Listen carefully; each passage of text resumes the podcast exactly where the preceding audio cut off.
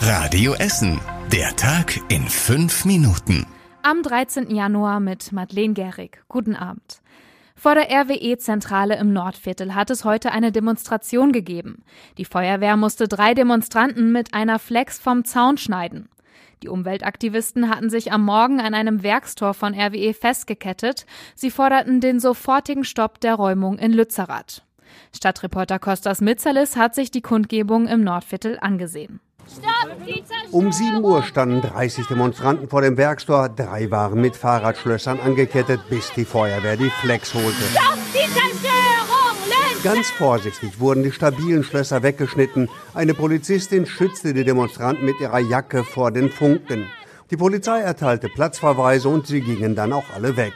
Die Demonstranten fordern, dass die Kohle unter Lützerath bleiben soll, weil sie ihrer Meinung nach nicht gebraucht wird.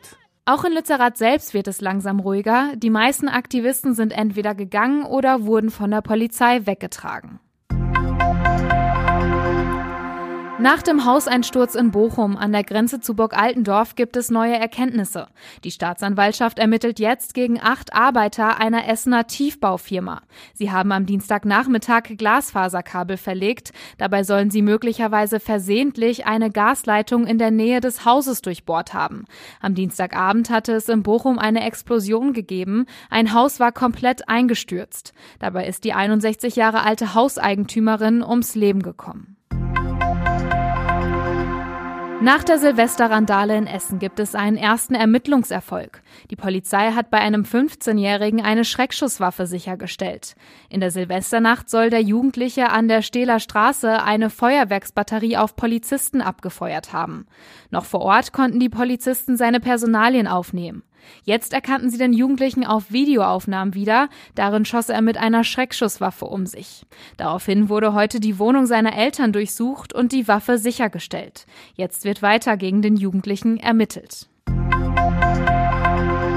Die Schüler der Gesamtschule Bockmühle in Altendorf können doch schon am Montag wieder zurück in die Schule. Das hat die Stadt soeben mitgeteilt.